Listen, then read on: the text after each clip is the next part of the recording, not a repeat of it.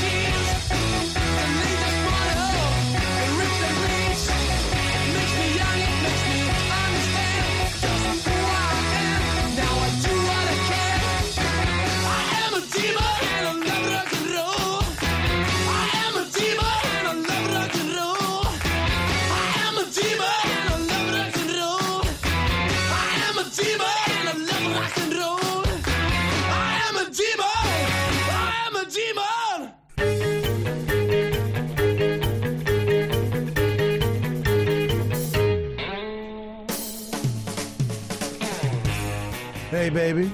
Welcome to Halloween Part 2 Revenge of the Candy.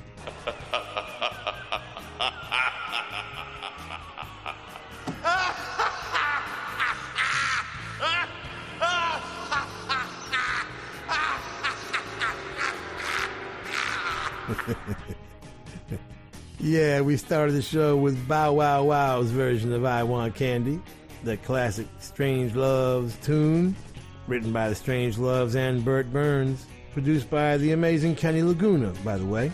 The Chesterfield Kings started our first set, running through my nightmares, and keeping in that theme, Restless Nights, Bruce Springsteen and the E Street Band, both of which can now be found on Halloween a Go Go.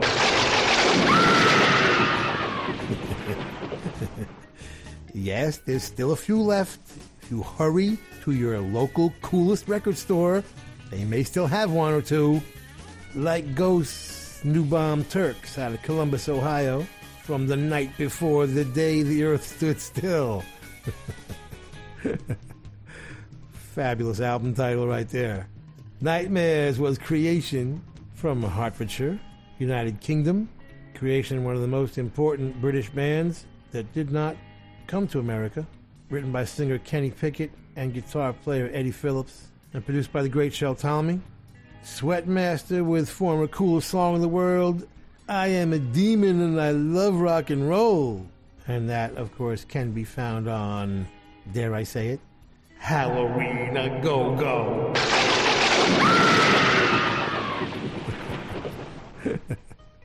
Come on back. We are going to a very sexy archaeological dig. Dig?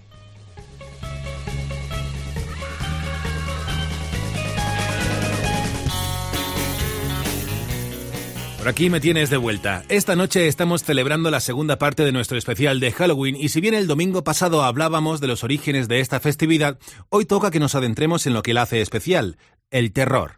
Uno de los universos más enigmáticos y que ha alimentado infinitud de historias lo encontramos en Egipto, tierra de dioses, faraones y de grandes historias. De hecho, vamos a hacer referencia a una de las más conocidas. El viaje nos lleva a principios del siglo XX, época en la que un joven aristócrata inglés se enamoró de Egipto y de toda su mitología. Aquel hombre fue Lord Carnarvon, quien contaba con los fondos suficientes para financiar su aventura por Egipto. Para tal propósito contó con los servicios del arqueólogo Howard Carter. Carter estaba convencido de que en el Valle de los Reyes aún había un gran descubrimiento que ofrecer al mundo, y su tozudez le llevó a pasar varias temporadas en su búsqueda. Pasó el tiempo y no encontraron aquello que buscaban, con lo que la paciencia y el, entusiasmo de Lord Carnarvon fueron menguando. Este le dio una última oportunidad, de modo que Howard Carter se embarcó en una temporada más en busca de un sueño, y vaya que si lo consiguió. Fue el 4 de noviembre del 22 cuando Carter encontró la entrada a una tumba. Por fin llegó la pista que anduvo buscando todo este tiempo y en la que nunca dejó de creer. Fue el 16 de febrero cuando Carter y su mecenas abrieron el sarcófago de Tutankamón, lo cual puede considerarse como uno de los descubrimientos más importantes de la historia, hoy aún fruto de estudio e investigación. Pero lo que realmente nos trae hasta aquí es la historia negra que acompaña el, el, hallazgo. Cuenta la leyenda que el sarcófago de Tutankamón estaba protegido por un hechizo, de modo que aquel que osase a profanarlo estaría condenado a muerte. Lo curioso es que el canario de Carter, al que había acomodado en la tumba, fue el primero en dar cuenta de esa maldición, ya que fue atacado y engullido por una cobra. La cobra simboliza a la diosa Etio, encargada de proteger a los faraones. Diez meses después fallecía Lord Carnarvon, el mecenas que había financiado el proyecto. Murió víctima de la picadura de un mosquito. Y unos años más tarde falleció Howard Carter, con lo cual quedó asentado el mito de la maldición de Tutankamón. Todo tuyo, Little.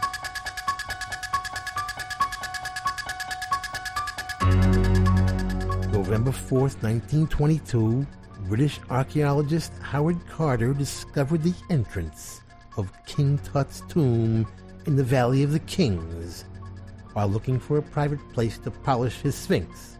It was the only undisturbed ancient grave ever found, grave robbing being the popular sport of the 18th dynasty. It created an unprecedented interest in all things Egyptian, which extended from the Roaring Twenties all the way to Saturday Night Live. Tutankhamun, whose name meant I'm not like everybody else, had a large family consisting of Toot quite common and Toot hold on I'm a comin'. He was originally Tutankhaten, which meant I wish I was in Dixie, hooray, hooray. So they ended up calling him Toots. And he had a famous gin mill in Midtown Manhattan where his favorite customer was Jackie Gleason primarily interested in scavenging the jewelry and the amulets. Howard Carter's team mindlessly and incredibly chopped the pristine mummy into a dozen pieces. But later, a clever x ray from 1968, during a slightly delayed 3,000 year old autopsy, revealed a head trauma that could have been the cause of death, or at the very least, revealed a very bad day at the track. His wife, who reportedly had a couple of pyramids of her own, was named A, like A-Y, A. A was the chief suspect and main person of interest, or at least as interesting as it got in 1324 BC, because she ended up his successor, and by the way, was his former chariot driver. I wish I wrote that, but it's true.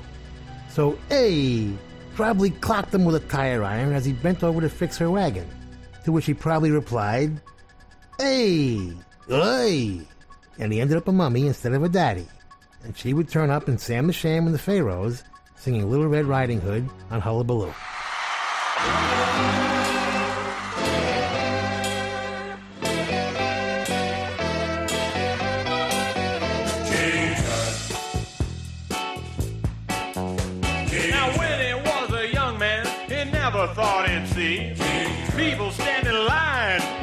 The boy king. How'd you get so funky? Did you do the monkey?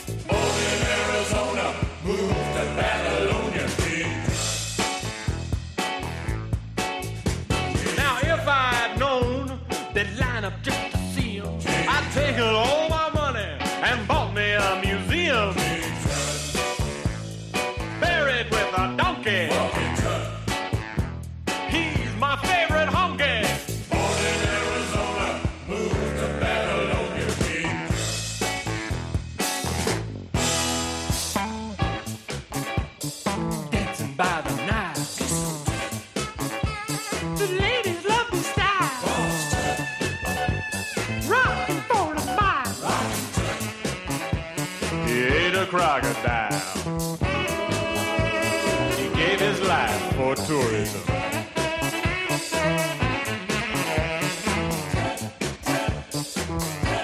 Golden idols.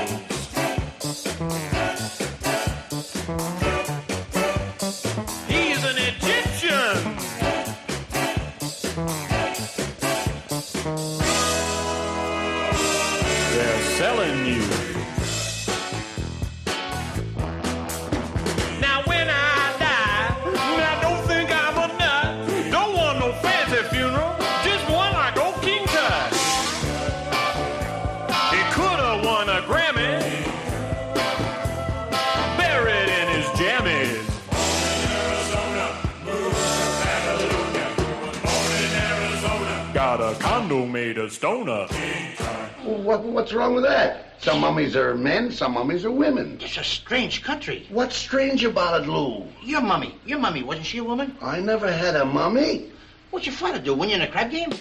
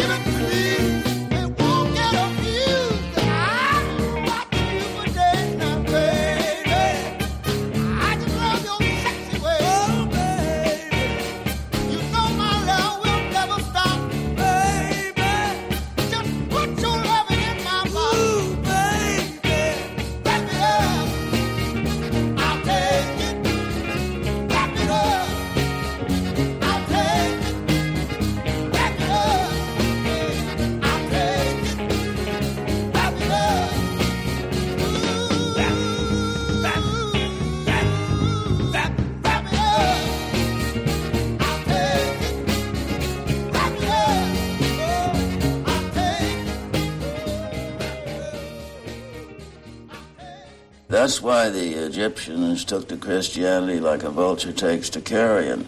It's the resurrection of the body. Mm-hmm. This whole mummy concept, which I find, uh, well, very, um, very unsatisfactory, put it mildly. Well, and your personal feeling about that? Uh, do you believe in re- reincarnation? Oh yes, I, I more or less take that uh, that for granted possibility of reincarnation, and of course, I agree with the uh, with the Buddhist uh, system that it is something to be avoided if possible. Mm-hmm. It's the worst thing that can happen.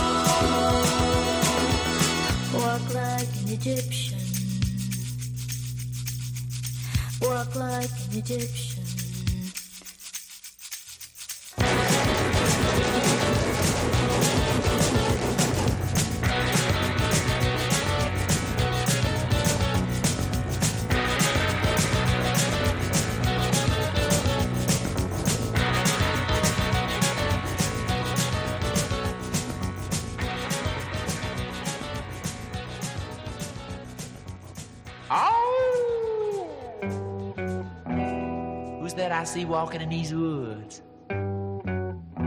Why, it's Little Red Riding Hood. Hey there.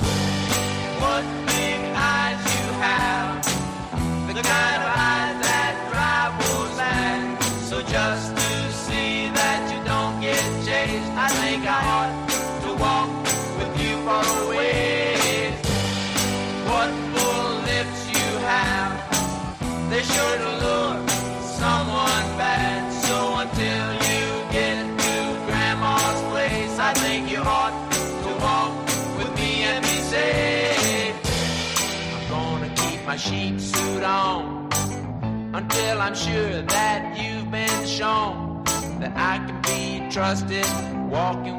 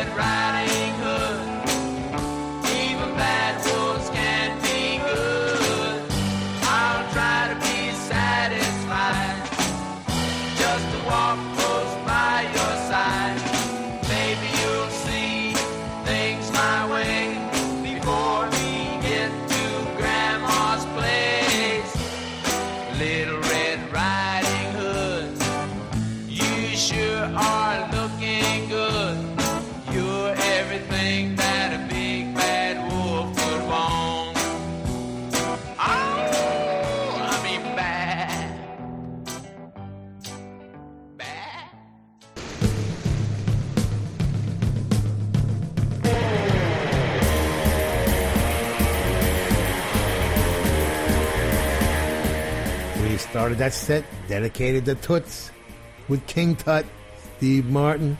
He wrote it. Jeff Hanna arranged it. We all saw it performed on Saturday Night Live, 1978. Sam and Dave got into the spirit of things, but wrap it up. B-side of I Thank You, Walk Like an Egyptian, written for this set by the Bangles. And Sam the Sham and the Pharaohs, Domingo Samudio. Sounds like a spell Bela Lugosi would have cast on somebody. Look into my eyes. Domingo Samudio. yeah, that's Sam the Sham's real name. But you knew that. Little Red Riding Hood. You are in the middle of Halloween 2, the sequel. Revenge of the Candy.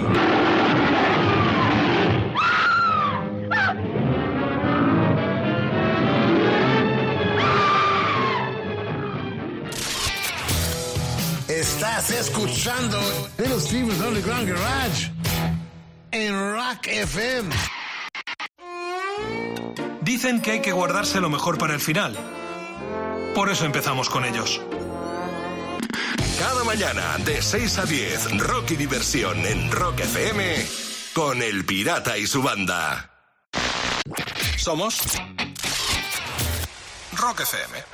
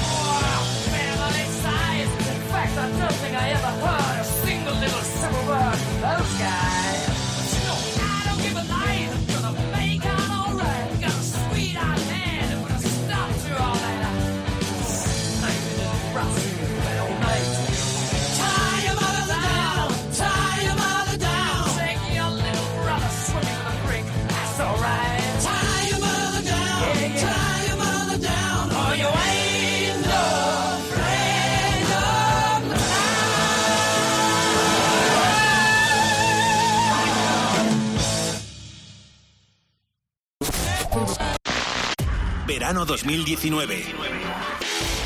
Estadio Metropolitano de Madrid. Rock FM te trae a Bon Jovi. Vuelve Bon Jovi a lo grande. Domingo 7 de julio, su único concierto en nuestra tierra. Rock FM te trae a Bon Jovi en directo en Madrid. Entradas a la venta a partir del día 9 en livenation.es, Ticketmaster y el corte inglés. Sigues en el Underground Garage aquí en Rock FM celebrando la segunda parte de nuestro especial de Halloween. Si hablamos de personajes de terror, hay uno al que podemos considerar como un clásico. Él es Drácula. Y quien mejor eh, retrató al personaje fue el escritor irlandés Bram Stoker, quien publicó su gran novela en 1897. Para crear la historia, Stoker se basó en varias fuentes. Se cuenta que mantuvo varias reuniones con un erudito húngaro que le habló de la figura de Vlad Tepes, el príncipe de, de. Tepes se erigió como el gran muro que luchaba por impedir la, eh, expansión del Imperio Otomano mm, allá por mediados del siglo XV. Aquel príncipe era bien conocido por todo su reino debido a las torturas que solía emplear contra enemigos y maleantes. Uno de sus métodos preferidos y por, y por el que era apodado era el empalamiento. Vlad, el empalador, era su mote. La crueldad con la que se dibuja parte de la vida de este príncipe le sirvió a Stoker para empezar a dar forma a su gran protagonista, pero también se sirvió de novelas eh, para tal propósito. De hecho, la referencia más evidente es la novela de autoría anónima conocida como El extraño misterioso, en la que se reflejan muchas referencias del folclore que rodea a los vampiros. El conde Drácula forma hoy eh, parte de nuestro inconsciente colectivo como paradigma de la lucha del bien contra el mal. Fue con la obra de Bram Stoker cuando empezó a tomar cuerpo esta figura y fue en 1983 cuando pasó de ser considerada como parte de la literatura sensacionalista para incorporarse a la colección de clásicos de la Universidad de Oxford. Todo tuyo, Conde Stevie.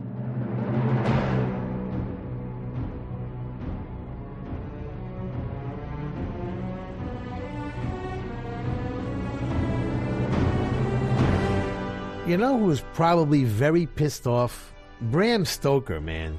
I mean, the man writes Dracula and then has to live with being born the week after Halloween?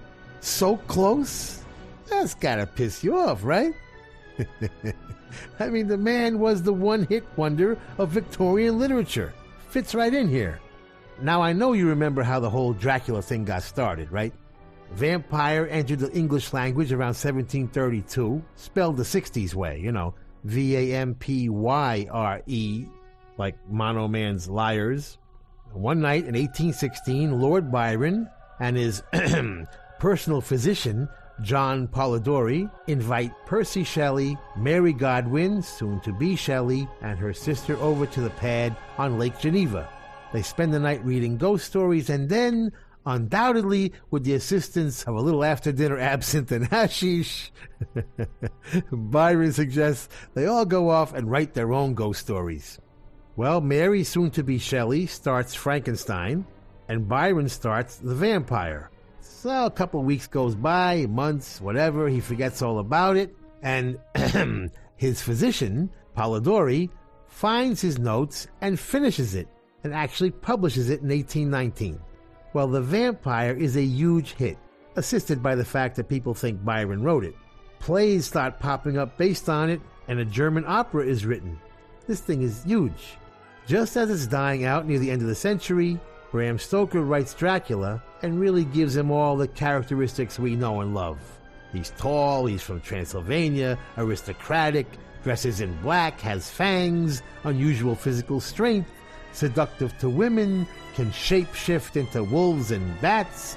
He can't enter the house unless he's invited, is repelled by garlic and holy objects, must sleep in his native soil, and is destroyed by a stake through his heart. That's all Bram Stoker.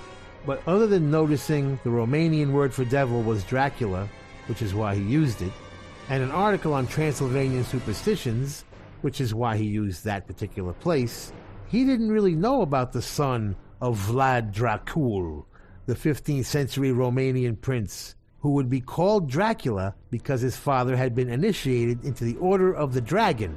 Dracul meant both dragon and devil, so Dracula meant son of the dragon, right? But supposedly, Bram didn't know anything about this stuff. The real Dracula grew up to be quite a military psycho with a habit of impaling his enemies and anyone who broke the law in his kingdom to eradicate poverty he invited all the beggars and poor into his castle and then set it on fire. The Turks attacked him with three times the soldiers, chasing him back to his capital. But when the Turkish army reached the outskirts of town, they found 20,000 Turkish prisoners impaled on stakes, so the army wouldn't go any further. They finally assassinated him in 1476 and buried him in the monastery at Snagov. But when the site was excavated for proof of his death, the body and the coffin were gone.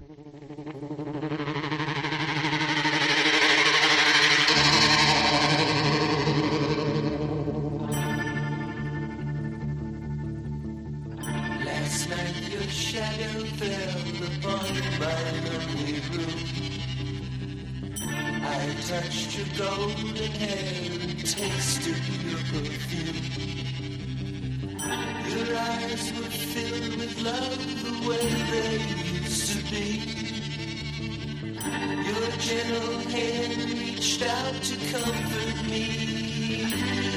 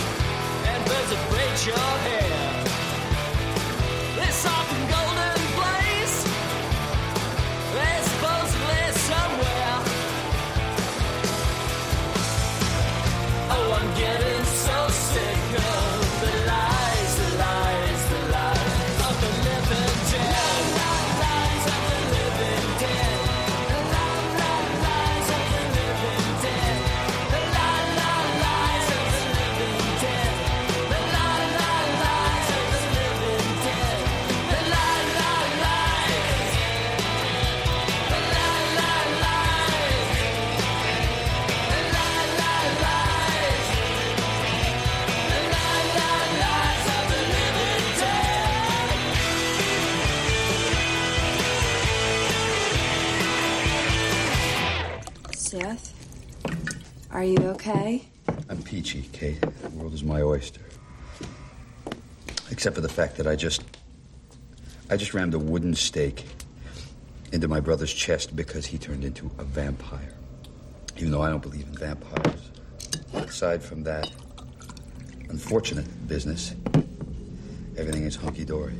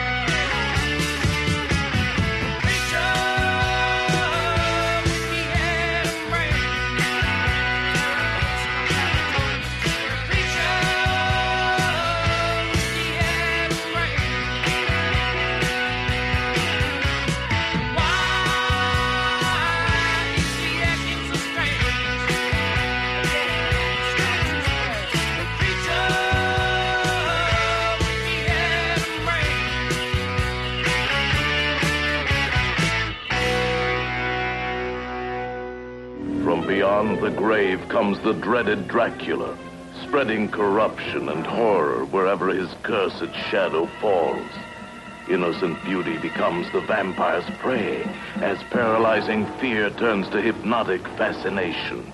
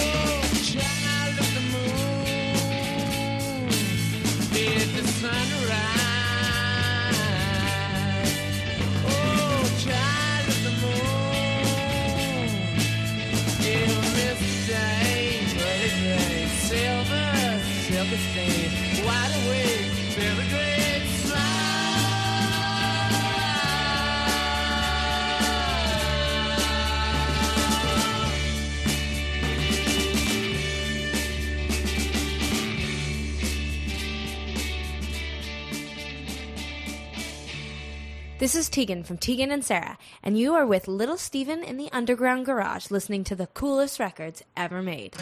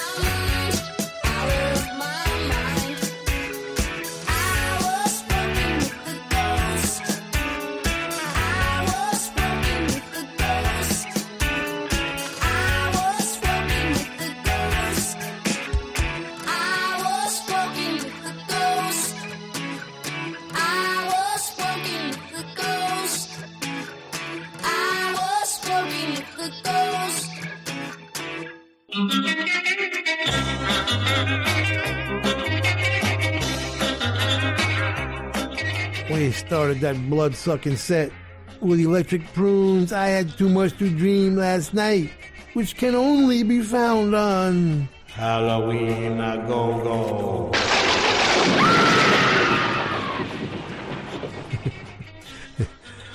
Not to mention Lies of the Living Dead, Minor Minus Five, and they're on that classic record also. Roky Erickson and the Aliens from next year's Halloween collection. Put your orders in now. no, it's not put together yet, but it will be on there because it's very cool. Creature with the Atom Brain, written by Roky himself. B side of Jumpin' Jack Flash was, that's right, Child of the Moon. We threw that in there for the Wolfman, who was always fighting with Dracula. Kind of like, you know, Sugar Ray Robinson and Jake LaMotta. Every couple of movies they had to fight each other. There was nobody else left around, you know. And Walking with a Ghost, the incredibly cool Tegan and Sara. And yes, there was just simply too many cool Halloween songs for one show. And for one album, for that matter. But that one made it onto which record? Halloween a Go Go. This is like playing 10 from outer space. We'll be back with a couple of scary freaks who have our coolest song in the world this week.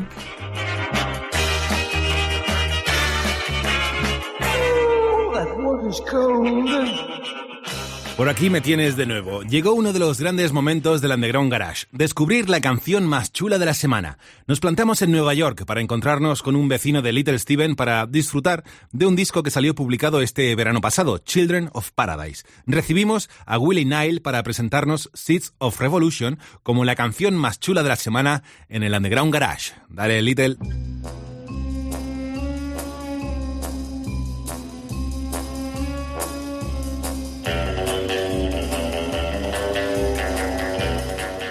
Coolest song in the world this week comes from the rock and roll capital of the world, Buffalo, New York.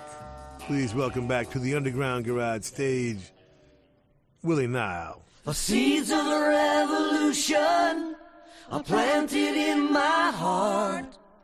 I water them with human tears every day. We are apart, and the sound of the distant thunder keeps pounding in my brain. Tonight I'll hold you in my arms and softly call your name.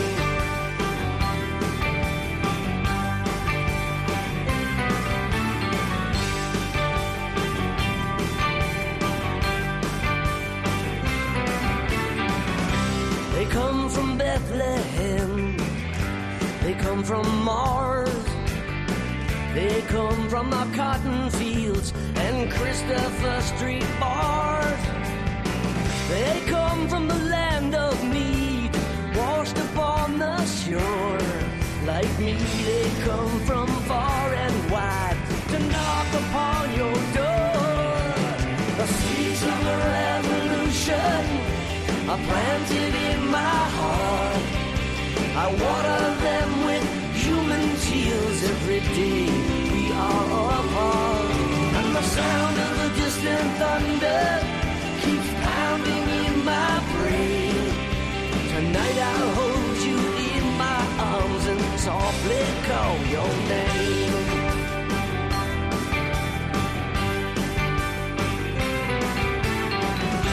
They come from Ireland.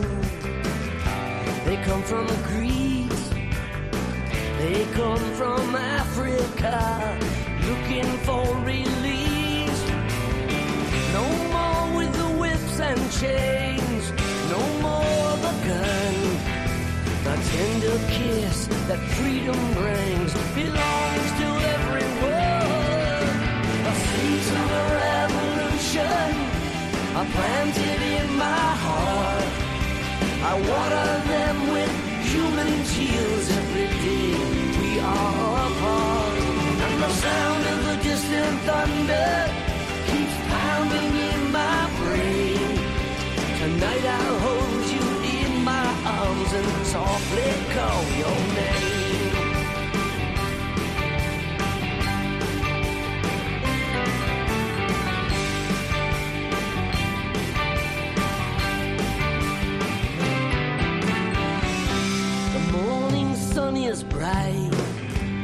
sky is blue. The stars that shine tonight shine for me and you. So raise your weary head, put your hand in mine. Together we will take our stand and walk across the borderline. The seeds of a revolution are planted in my heart. I water them with human tears every day. We are apart, and the sound of the distant thunder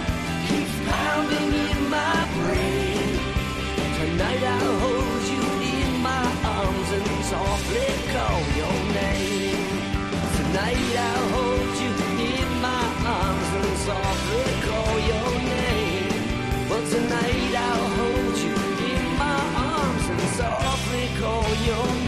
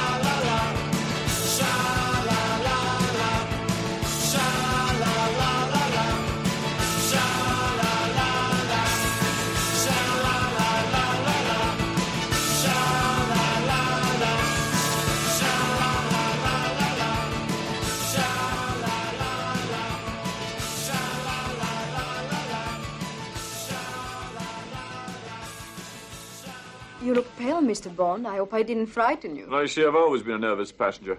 Some men just don't like to be driven. No, some men just don't like to be taken for a ride.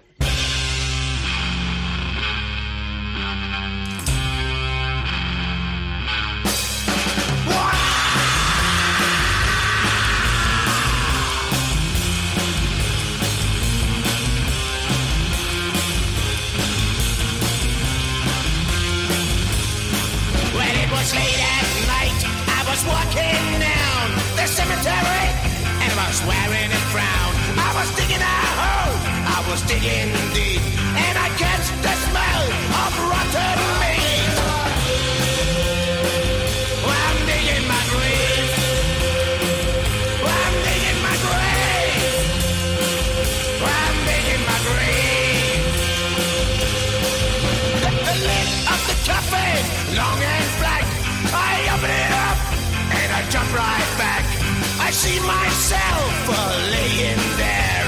Down in the ground.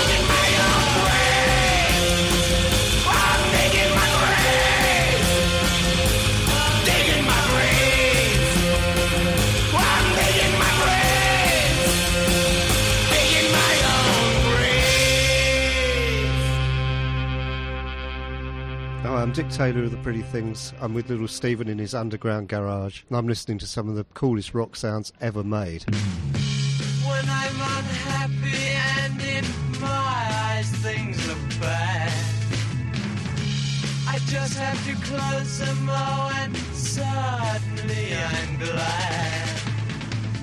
Walking through my dreams at night, you're walking through my dreams at night. Walking through my dreams and I'm not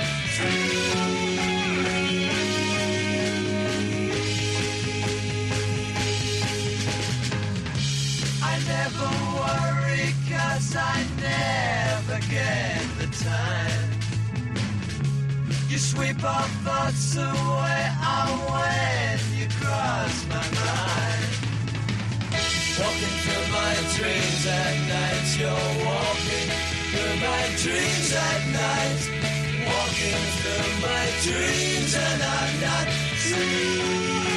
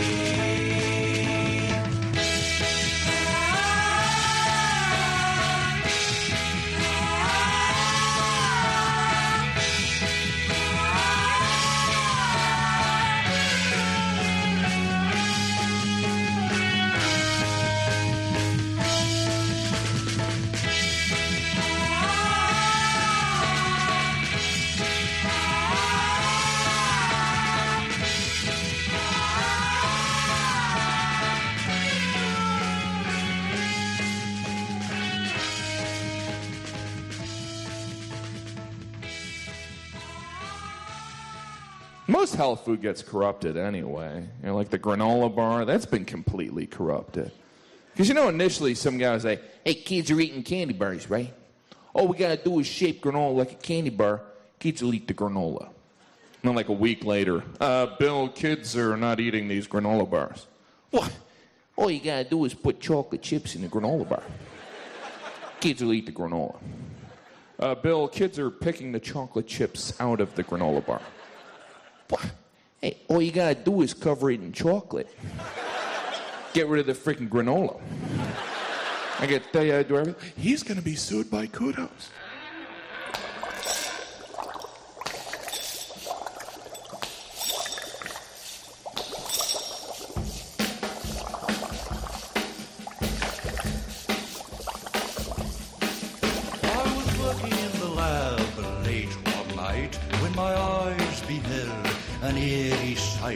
My monster from his slab began to rise, and suddenly, to my surprise, He did the mash, he did the monster mash. the monster mash.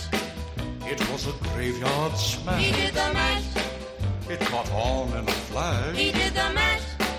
He did the monster mash. From my laboratory in the castle east to the master bedroom where the vampires feast, the ghouls all came from their humble get a jolt from my electrode. They did the mash, They did the monster mash. the monster mash. It was a graveyard smash. They did the mash, It caught on in a flash. they did the mash. They did the monster mash. The zombies were having fun. The party had just begun. The guests Dracula, and his son.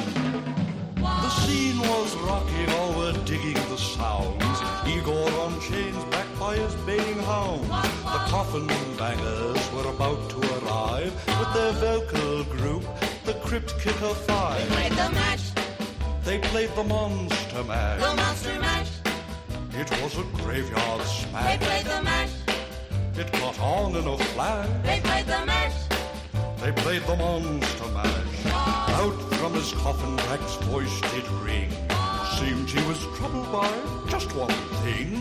Opened the lid and shook his fist and said, Whatever happened to my Transylvania twist? It's now the mash, It's now the monster mash. the monster mash. And it's a graveyard smash. It's now the mash, It's caught on in a flash. it's now the mash. It's now the monster mash. Now everything's cool. Drac's a part of the band, and my monster mash is the hit of the land.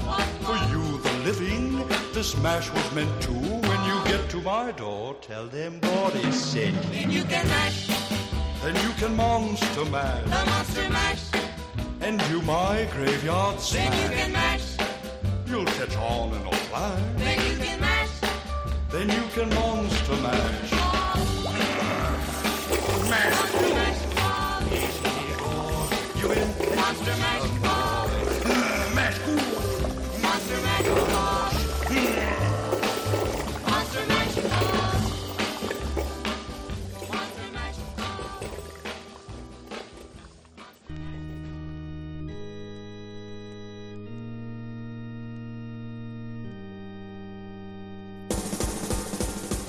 Started that set with our coolest song in the world this week, Seeds of Revolution, Willie Nile's new one, Children of Paradise.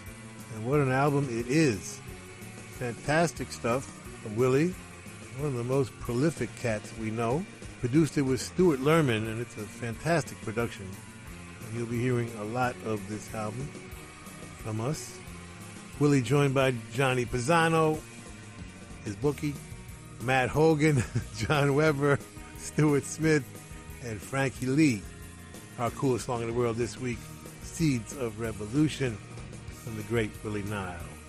The Ramones with their hormones out of control, howling at the moon from Too Tough to Die in 1984. Digging My Grave. Wild Evil and the Trash Bones. Who else? Written by the band and produced by Roman Owl. Pretty Things and Walking Through My Dreams. And that can be found on your favorite holiday album, at least until Christmas rolls around. Halloween a go go. Produced by a legendary Norman Smith, by the way. Monster Mash, oh, we miss Bobby Boris Pickett. One of his last gigs was one of ours, our Halloween show. Written by the great Bobby Pickett and Lenny Capizzi. The horror continues when we return.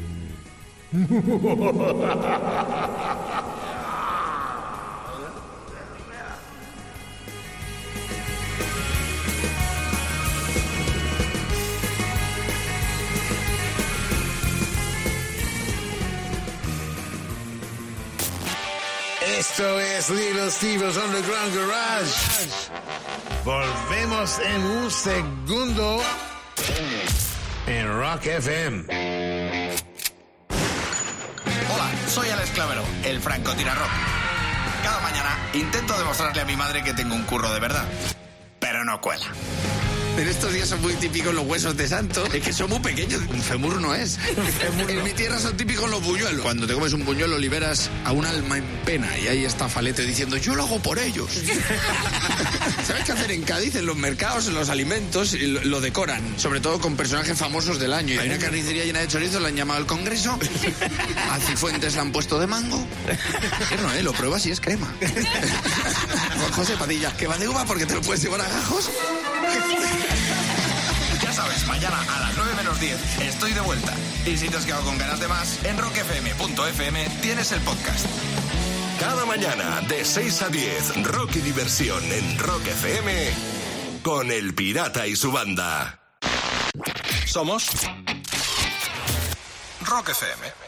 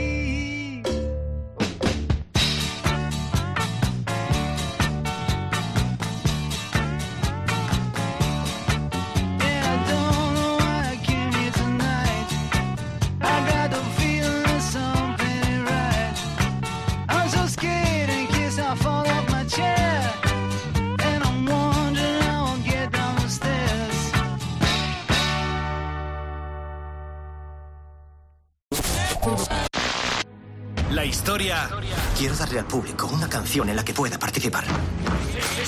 ya está en la gran pantalla. La banda sonora por fin a tu alcance. Rock FM presenta Bohemian Rhapsody, la banda sonora. Disfruta por primera vez de algunas canciones inéditas de Queen en el legendario concierto Live Aid de 1985. CD de 22 canciones que además incluye remezclas exclusivas de la película y más sorpresas. Bohemian Rhapsody, la banda sonora. Imprescindible para los fans de Queen. Encuéntrala ya en tu tienda de discos. Sigues en Rock FM en la segunda parte del especial de Halloween en el Underground Garage de Little Steven. Esta noche estamos repasando la historia de algunos de los personajes de terror más emblemáticos de todos los tiempos. Hemos viajado a Egipto, hemos conocido la historia del conde Drácula y ahora es el turno de otro protagonista de muchas pesadillas, Frankenstein. Para ello tenemos que remontarnos a 1816, bautizado como el año sin verano. Fue entonces cuando Mary Shelley viajó con su marido a Suiza con el fin de visitar a su amigo Lord Byron. Allí fue cuando surgió la idea de crear a Frankenstein. Todo comenzó cuando Byron retó a su médico personal, John Polidori, y al matrimonio Shelley a escribir unos relatos de terror. La idea surgió después de que Byron leyese una antología alemana de cuentos de fantasmas. El único que terminó su relato fue Polidori, pero Mary Shelley ya tenía en mente su gran idea. De hecho, poco después tuvo una pesadilla de la que surgiría parte de la historia. Para escribir Frankenstein o el moderno Prometeo, como también es conocida la novela, Shelley se basó en las investigaciones que llevaban a cabo científicos amigos suyos y otros de los que le llegaban información, sobre todo relacionada con el estudio de la electricidad en cadáveres. La historia de Frankenstein es considerada como el primer texto de ciencia ficción y en él se nos narra las aspiraciones de un científico suizo, Víctor Frankenstein, por descubrir los orígenes de la vida y crearla por sí mismo. El experimento le llevó eh, uniendo piezas de distintos cadáveres y animando el resultado con electricidad. Parece que salió bien, en un principio, porque acaba por torcerse. Pero no te voy a contar toda la historia completa que tal vez no conozcas. En todo caso, Frankenstein no podía faltar en este especial de Halloween y ya que estamos, te adelanto que esperamos en este ratito de radio al señor Alice Cooper y su particular homenaje a esta criatura. Dale, Little.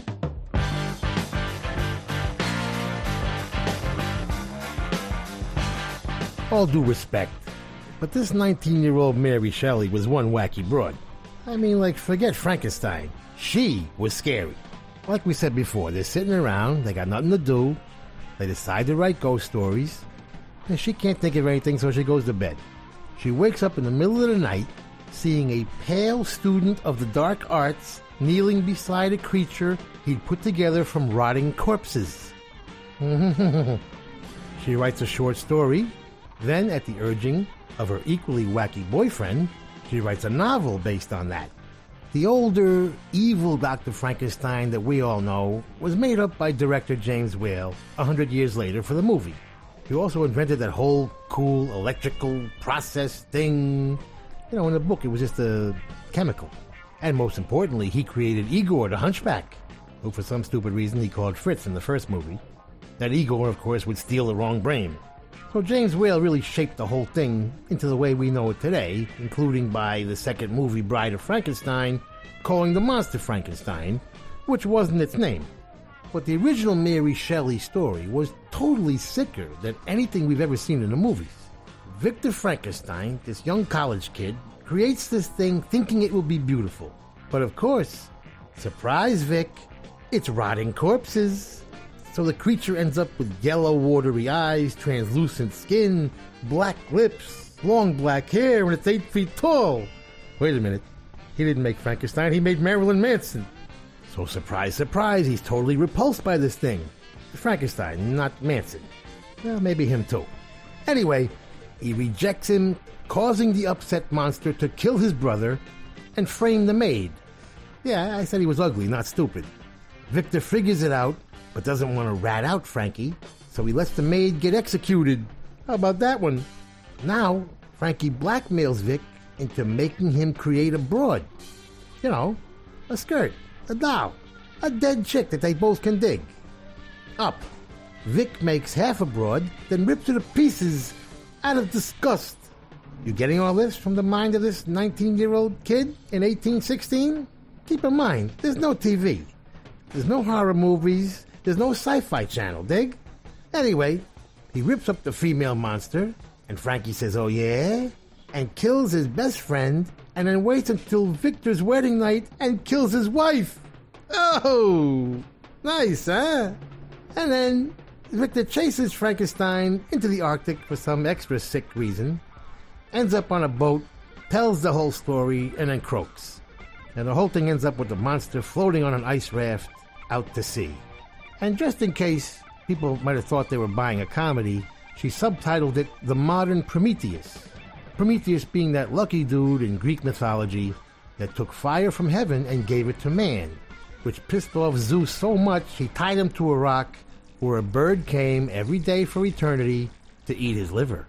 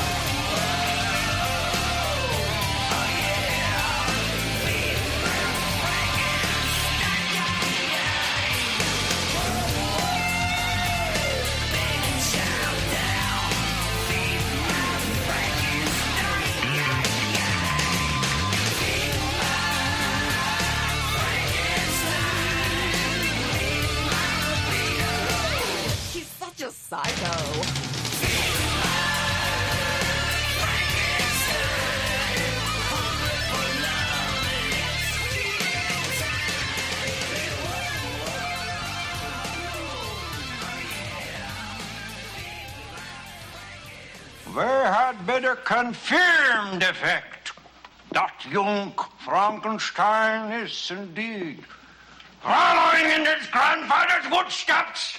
What?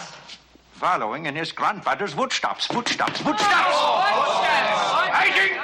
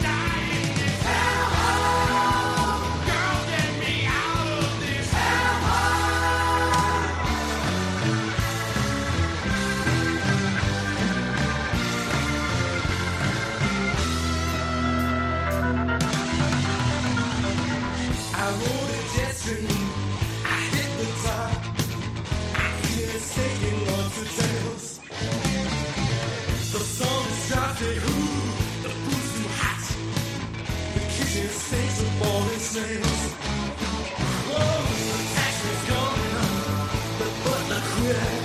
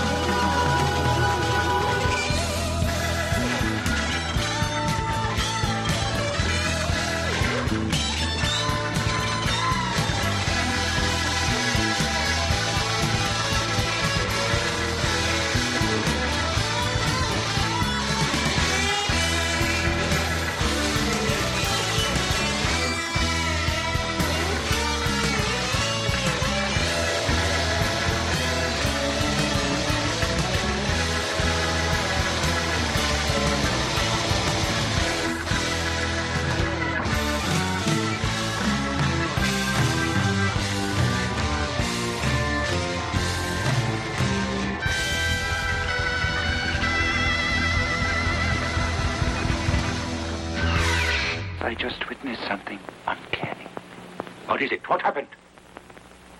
She took just one look at my formula and understood it. You know those complicated equations. You mean that girl? Of course. That settles it. I'm convinced she is not human.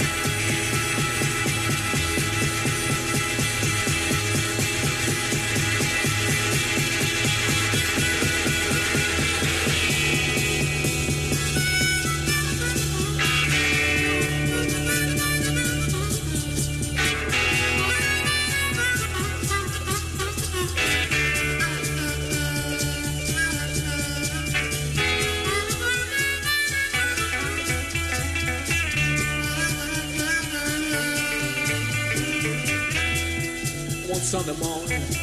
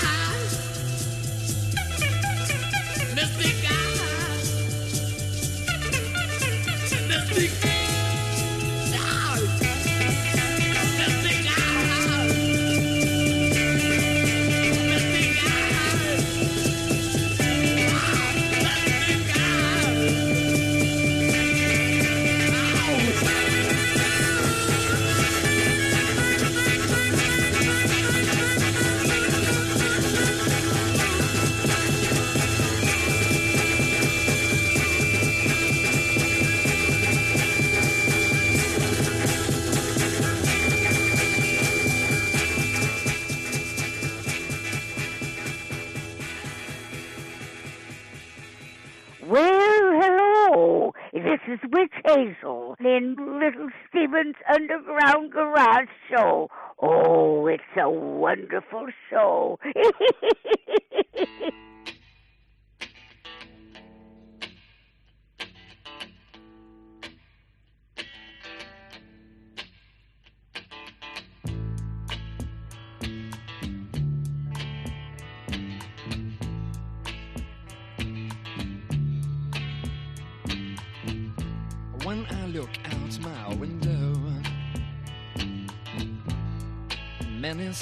to see. And when I look in my window, so many different people to be that it's strange.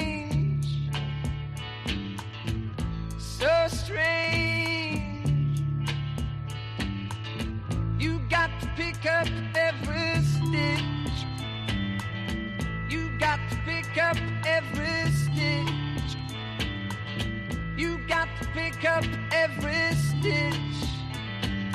Mm -hmm.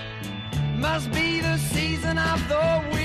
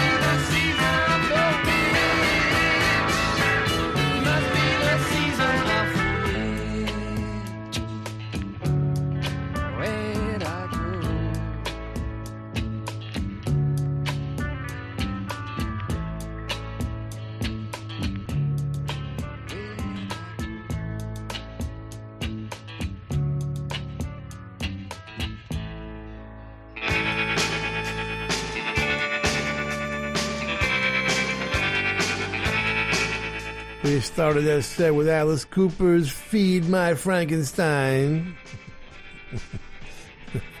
Frighteningly freaky from Hey Stoopid. Hellhole, the fabulous Spinal Tap from their first album. David St. Hubbins, Nigel Tufnell, Derek Smalls, and various exploding drummers. The Pretenders, Night in My Veins, Chrissie Hynde, Martin Chambers, and others. Mystic Eyes from Them, their amazing first album, The Angry Young Them, written by Van Morrison, lead singer of Them. And we close with the magnificent Donovan, Season of the Witch, produced by the mighty Mickie Most, and can be found on, wait for it, Halloween go go.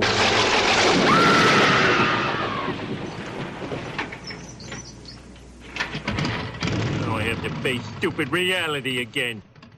We want to thank the Hard Rock cafes, hotels, casinos, and the Seminole coolest Indian tribe ever for being our sponsor from day one. And I want to thank all of the Hard Rock employees around the world as we stop in and do our DJ thing when we're on the road. Nicest people in the world, in addition to the best food. And someday will be a rock and roll circuit. I'm never going to give up on that. We want to thank Premiere Networks, our new syndicator, Julie Talbott, Rick Bucchietti, Tanya Juhaz, and Corey Neal. Forgive the pronunciation. I'll get it right eventually. And if you're in need of any guitars or amps or tambourines, go see Andy Babiuk. I want to thank our, is Intrepid the word? Is that an aircraft carrier? Dennis Mortensen, who puts the show together every week in spite of the odds. Go to undergroundgarage.com if you've missed any of our last 750 shows. and uh, Facebook and Twitter and at Stevie Van Zandt.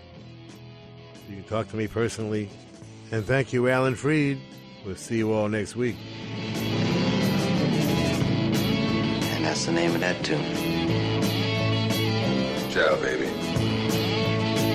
Nice ride. Come back to Jersey, you moron!